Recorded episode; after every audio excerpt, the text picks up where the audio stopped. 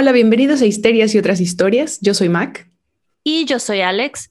Y les vamos a platicar de temas que nos interesan mucho y nos hemos contado desde hace 20 años y ahora queremos contárselos a ustedes. Vamos a platicar, por ejemplo, de cultos, de teorías de la conspiración, de sucesos históricos polémicos y otras cosas raras. También de crímenes, asesinos seriales y de la verdad detrás de algunas historias que queremos conocer y la verdad es que hay más. Digo, todos estos temas son cosas que a nosotras nos apasionan y esperemos que ustedes también compartan con nosotros este gusto por las historias extrañas eh, y por descubrir qué es lo que hay detrás de muchas cosas que damos por hecho y que con el tiempo han cambiado y no nos hemos enterado. Y bueno, la verdad es que va a ser una plática entre amigas y los invitamos a que nos escuchen y platiquemos juntos. Empezamos.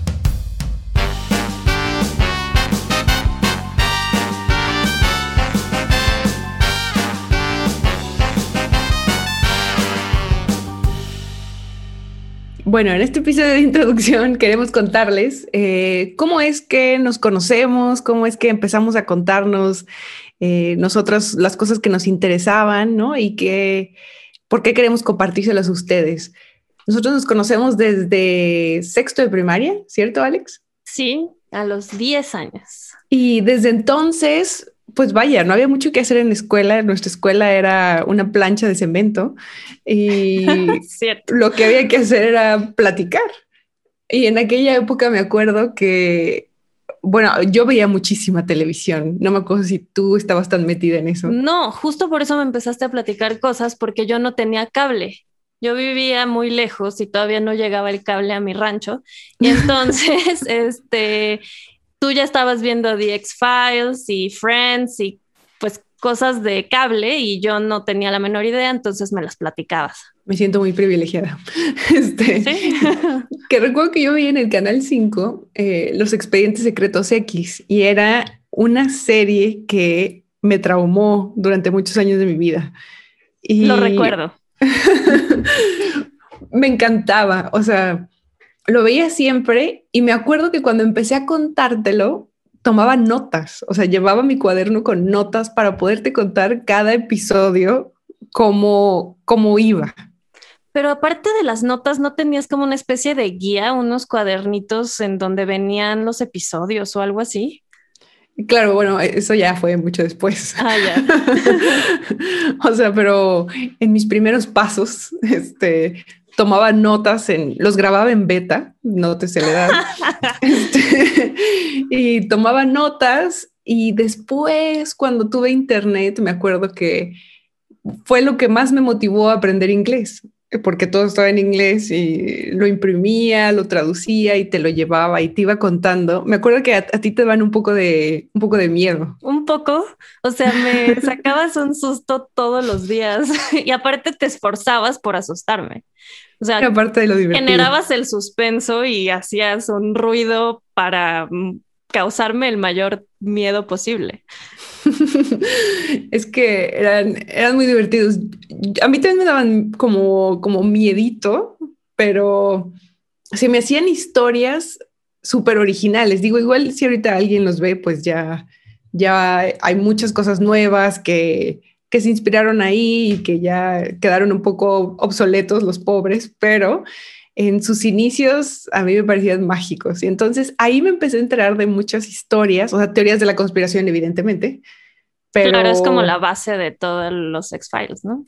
Claro, y cosas paranormales y eh, conspiraciones gubernamentales, ¿no? Me parecía que, tenían muchísimo contenido y eh, me encantaba la idea de que pudiera contártelos a ti, porque además te gustaban, nada más no los veías, pero sí te gustaban. Sí, en realidad nunca los vi hasta hace poco y, me acuerdo que te emocionaste mucho cuando te dije que por fin iba a ver, pero no lo terminé de ver. Y aún ya grande, varios me, me dieron miedo, como el de la cabaña, terrible. Mm, sí, es, de los más, sí.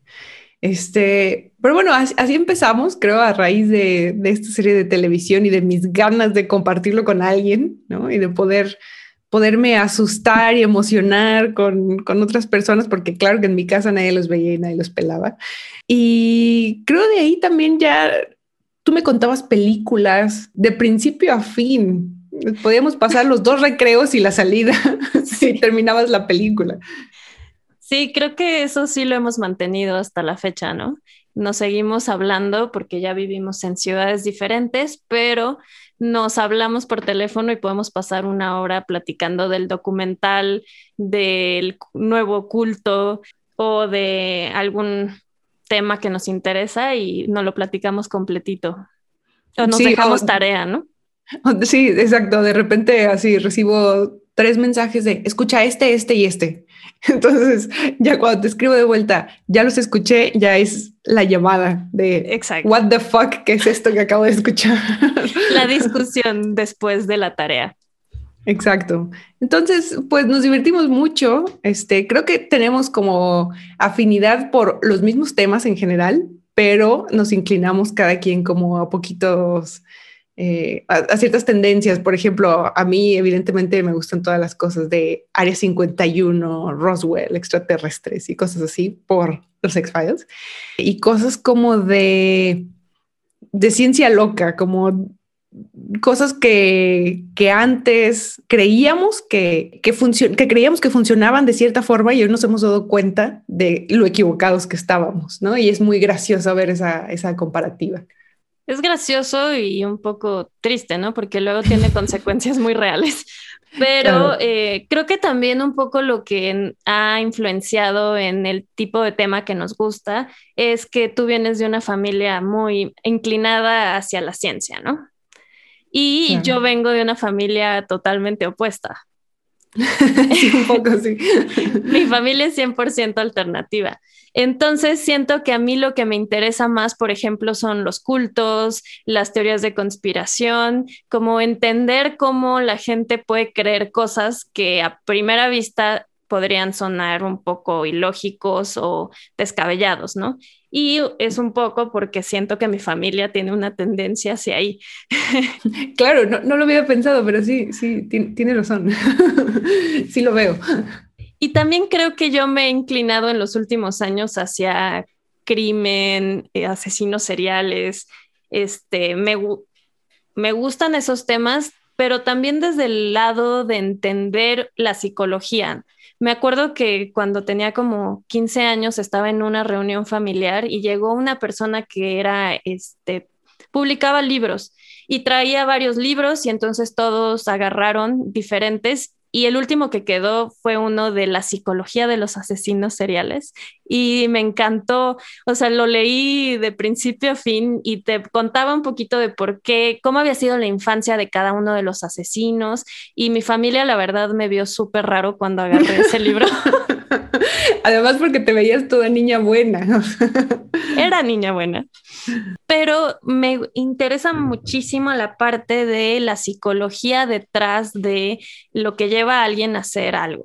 Creo que ahí estamos un poquito en el mismo canal porque a mí también me como que me gustan mucho. Creo que antes estaba más metida en, en, esos temas y me gustaban mucho las series de televisión que hablaban de asesinos seriales y conocer cómo los habían descubierto eh, por qué se habían metido ahí. Solo creo que de un tiempo para acá, los, digamos que las explicaciones que dan ya están un poquito trilladas. Claro que han evolucionado, pero como que ya era el mismo perfil, ¿no? Hombre blanco, eh, padre ausente, madre castrante, qué sé yo. Golpe en la cabeza. Entonces como que perdió un poco su, para mí, como el cierto interés pero sin duda ha habido historias que me has mandado, como la de Adnan Sayer, por ejemplo, cosas así que son, eh, mm, no tienen tanto que ver con un asesino en serie, sino con crímenes y cómo es que se llegó a cierto veredicto que es polémico, ¿no? Por, por las circunstancias. Y bueno, otra cosa que quería que platicáramos en este capítulo era de nuestro nombre, que es Histerias y otras historias. Porque creo que el término histerias es súper interesante la historia de esa palabra y le da muchísimo contexto a todo lo que vamos a platicar. Claro, y bueno, no sé exactamente cuándo empezó el término de, de histeria, pero sí sé que era totalmente atribuido a las mujeres, ¿no? Porque histeria viene de, del útero. Y entonces creían que era una afección que solo afectaba a las mujeres y las volvía medio locas, que era una enfermedad que afectaba el útero y el útero se iba moviendo por todo tu cuerpo y según donde estaba era como la locura en turno. Ahorita estás muy enojada porque tu útero está en la pierna, qué sé yo, alguna, alguna cosa así. El útero errante, le decían. Qué maravilla. Sí, y también, o sea, el término de esta, eres una histérica o estás histérica, que era un término médico como tal, que además era una respuesta a cualquier tipo de síntoma. O sea, leí que había más de setenta y tantos síntomas asignados a la histeria. Entonces, te dolía la cabeza, estás histérica. Te dolía el estómago, estabas inflamada, tenías un dolor muscular, estabas histérica por donde lo vieras. Cualquier cosa que te moleste de algún hombre, estás histérica. Exacto. No estás de acuerdo con él, estás histérica. Aquí me gustaría compartirte una frase que, dijo Platón en uno, de sus, eh, en uno de sus diálogos, que decía que el útero femenino es un animal ansioso de procrear. Si permanece sin frutos mucho tiempo, se irrita y se encoleriza, anda errante por todo el cuerpo, cierra el paso al aire, impide la respiración, pone al cuerpo en peligros extremos y engendra mil enfermedades. Exacto, me encanta, es una joya histórica. Digo, ya después, claro, se, se extendió y ya la histeria la pueden tener hombres y mujeres, ya no tiene que ver con el útero, sino con una afección psicológica. ¿Eso ya es como en la actualidad o, o todavía atrás? Pues según, según lo que leí, la, la desecharon como término médico y más bien eh, lo, cambiaron por uno que se llama trastorno eh, de conversión. Y es básicamente cuando tú tienes síntomas físicos de algo psicológico, ¿no? O sea, como psicosomático, de algo que no existe. Entonces empiezas a tener como todos los síntomas de un paro cardíaco y en realidad tu cuerpo está bien, pero tu mente está haciendo que tu cuerpo enloquezca, ¿no? Y en esa definición ya entra la parte a lo que le llamamos ahorita histeria colectiva, ¿no? Cuando algo irracional se convierte en, en parte de lo que está viviendo mucha gente junta, ¿no? Claro, es comportamiento infundado, digamos, no, no hay bases físicas sólidas, pero la mente empieza a dar vueltas y a construir todas esas historias que como sabemos, pues somos muy fáciles de... Eh, Convencer. Pues sí, y de, excitar, ¿no? O sea, te, cuentan algo que te parece que cuadra y entonces lo compartes tú también y te emociona y vas con el otro y así se va haciendo grande muy rápido, muy fácil. Sí, y es a donde creo que entra este esto que te comentaba de que se vuelve muy real, ¿no? Porque ha habido consecuencias muy fuertes para personas Claro, sí, es muy, muy fácil, con muy poca información.